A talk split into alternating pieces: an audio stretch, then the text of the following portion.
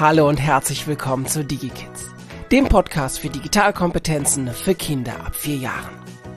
DigiKids ist ein Projekt der Hessischen Landesstelle für Suchtfragen in Kooperation mit der Techniker Krankenkasse. Los geht's! Hallo zusammen zu DigiKids, dem Podcast. Hier in der allerersten Folge. Naja, so ganz stimmt das nicht. Wir haben schon die ein oder anderen Versuche unternommen im, im Podcast-Bereich, uns auszuprobieren. Das waren dann eher Workshops oder Vorträge oder irgendwelchen Input, den wir konservieren wollten und nicht so sehr daran glauben, dass das Format ausgedruckter Handout Zettel wirklich so die Zielgruppe erreicht, wie sie sollte, sage ich mal so. Deswegen, und weil wir Podcast klasse finden, weil wir glauben, dass es schön ist, Informationen dann zu bekommen, wann ihr dafür offen seid, wann ihr darauf Bock habt, ob das unter der Dusche, im Auto, beim Kochen, auf dem Weg zur Arbeit oder wann auch immer sein mag. Ähm, ihr könnt den Input, die Impulse, die wir euch mitgeben, dann abrufen, wenn ihr dafür bereit seid. Ein ganz, ganz großer Schatz, den das Format Podcast aus unserer Sicht für uns birgt. Bevor wir loslegen, ich weiß, die allgemeine Meinung ist, Podcasts, wo nur einer quatscht, werden schnell langweilig. Zwei Sachen dazu. Ich versuche alles dafür zu tun, dass dem nicht so ist in diesem Podcast. Nichtsdestotrotz erlaube ich mir Zeit für Zeit Gäste einzuladen und mit denen über die unsere Lieblingsthemen Kinder in digitalen Lebenswelten und wie entwickeln sich Kinder ähm, in Zeiten des digitalen Klimawandels sowohl analog als auch digital optimal hm, äh, möchte ich mir Gäste einladen, möchte mit denen darüber sprechen. Das werden mal ältere, mal jüngere Gäste sein. Ähm, also seid gespannt. Ich bleibe hier nicht lange alleine vor dem Mikro, aber die erste Folge, die spreche ich euch heute mal ganz allein ein. Und ich möchte, möchte direkt äh, äh, mit einer, mit einer Frage oder mit der Beantwortung einer Frage starten. Ähm, und zwar werde ich oft gefragt, hey Ben, ich möchte gerne äh, digital in die Kita bringen und äh, kannst du mir eine App empfehlen dafür? Erst einmal freut es mich sehr, dass ihr Bock drauf habt, das Thema in eure Institution zu tragen. Das ist richtig und wichtig. Habt da ruhig Mut, habt doch mal Mut, vielleicht, dass nicht immer alles so optimal gelingt, ähm, wie das sein sollte.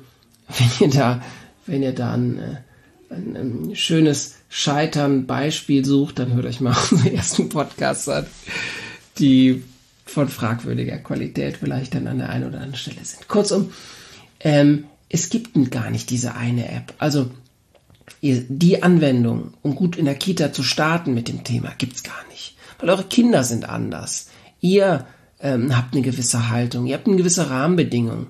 Also macht euch ruhig die Mühe und fragt euch, wie bei jeder äh, Intervention, bei jeder pädagogischen Impuls, den ihr setzt, wozu mache ich das? Und das gilt für die, für die Themenwoche genauso wie für die, für die digitale Anwendung, die ihr mit den Kindern ausprobieren wollt. Wozu mache ich das? Was soll am Ende rauskommen? Und das verbinde ich mal so mit der, mit der zweiten Frage, ähm, hat das Digitale einen Mehrwert? Wenn ihr das bejahen könnt, wenn ihr sagt, hey, ja, das, was ich machen will, das geht nicht nur digital, aber das geht schöner digital das ist, da, das, da kommt was mehr bei raus, als wenn ich das nur analog mache. Dann ist es gut, dann ist es, ist es fein. Wenn ihr das nicht direkt bejahen könnt, dann ist das ein guter Indikator, euch mal zu fragen, braucht ihr wirklich diesen digitalen Impuls oder könnt ihr das wunderbar auch analog darstellen? Na gut, wenn ihr jetzt also mit dem, ihr habt mir jetzt gesagt, ja, das hat einen Mehrwert, schön, ähm, ihr habt die Rahmenbedingungen, und ihr geht mit der digitalen Anwendung in die Gruppe und wollt ihr ausprobieren, dann möchte ich euch drei kleine Gedankenstützen mitgeben, wie ihr gut an die Sache herangehen könnt, aus meiner Sicht. Ja, das erste ist, seid kinderorientiert. Denkt immer von der Zielgruppe ausgehend. Eine App, die für euch spannend, lustig oder lehrreich ist, muss das noch lange nicht für Kinder sein, ähm, auch Zeitkontingente, Zeit mit diesem Medium äh, wird sich gar nicht ähm, so einfach aus eurer Perspektive erschließen lassen. Da werdet ihr vielleicht am Anfang auch besonders viel mit wachsamen Augen und mit so einem wachsamen Gefühl wirklich in der Sache, bei der Sache sein. und euch da reinfühlen, wie gerade das richtige Tempo ist und wie die Sequenzen sein müssen. Also seid kinderorientiert und seid dabei selbst ein Vorbild. Ähm, klar ist, ihr seid wichtige Modelle für eure Kinder. Ähm, natürlich sind die Eltern mh, dann noch auf einer anderen, auf einer anderen Ebene und das ist doch gut und richtig so. Aber die Kinder verbringen viel Zeit mit euch und die kriegen das mit, wenn ihr ähm, während äh, der Spielplatz, das Außenspielgelände genutzt wird, ein paar WhatsApp checkt, checkt oder wenn ihr, wenn ihr beim Kaffee kochen kurz mal, kurz mal äh, eure E-Mails euch anschaut oder, oder, oder. Ich weiß, ich weiß, das macht natürlich keiner. Müsst ihr auch gar nicht, müsst ihr auch gar nicht hier für irgendwem laut beantworten. Aber ich möchte erst so den Gedanken mitlassen, dass die Kinder sich ganz, ganz viel, erst recht von den Sachen, wie wir uns verhalten, abschauen, gar nicht so sehr von den Sachen, die wir ihnen verbal erklären. Und das gilt auch für den Umgang mit digitalen Anwendungen. Und dann möchte ich euch herzlich, herzlich einladen, aktiv und kreativ mit Apps umzugehen. Bitte kocht nicht irgendein Rezept nach. Das würdet ihr auch nicht machen, auf den, auf den Zentiliter Salz genau abmessen. Ihr würdet es so würzen, vielleicht noch ein, zwei Sachen dazu und eine Sache weglassen. Ähm, von Zutaten, die euch nicht schmecken. Geht bitte genauso mit einer App um. Ihr müsst nicht immer von A bis Z die ganze Anwendung durchspielen. Manchmal reicht auch nur eine Sequenz, um das deutlich zu machen, was euch gerade wichtig ist. Und mh, mm, das heißt natürlich, dass ihr vorher die Sache mal ausprobiert, dass ihr vorher schaut, wie gehe ich damit um und wie kann ich das sinnvoll und clever machen. Wenn ihr euch Apps im App Store runterladet, das, da gibt's ja vor allen Dingen den Google Play Store und den Apple App Store, also die beiden ganz, ganz, ganz, ganz großen ähm, Anbieter, ähm, gibt es zum einen die kostenfreien Apps und da nächste Einladung an euch Nichts im Internet ist kostenfrei.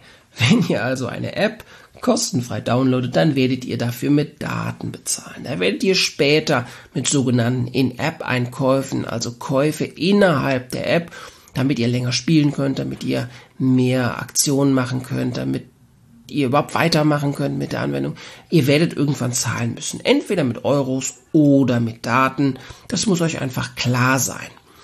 Und ihr würdet ja auch jetzt nicht in den Spielwarenladen gehen und würdet mh, ein Gesellschaftsspiel für irgendwie für 0 Euro mitnehmen und, und da irgendwie auch noch denken, ja, das darf auch nichts kosten. Natürlich kostet es was, weil das ist ein kreativer Schaffensprozess, der so einer App-Entwicklung für eine kinderadäquate App zugrunde liegt. Naja, das andere ist, Achtet also auf die In-App-Einkäufe, schaut, wie viel könnt ihr mit der App wirklich machen, wie viel Geld müsst ihr nach legen, damit die App Sinn macht. Ähm, das ist ganz oft bei Kinder-Apps. Ähm, ist das, also ist es, ist, das gibt es, aber das ist nicht die Regel.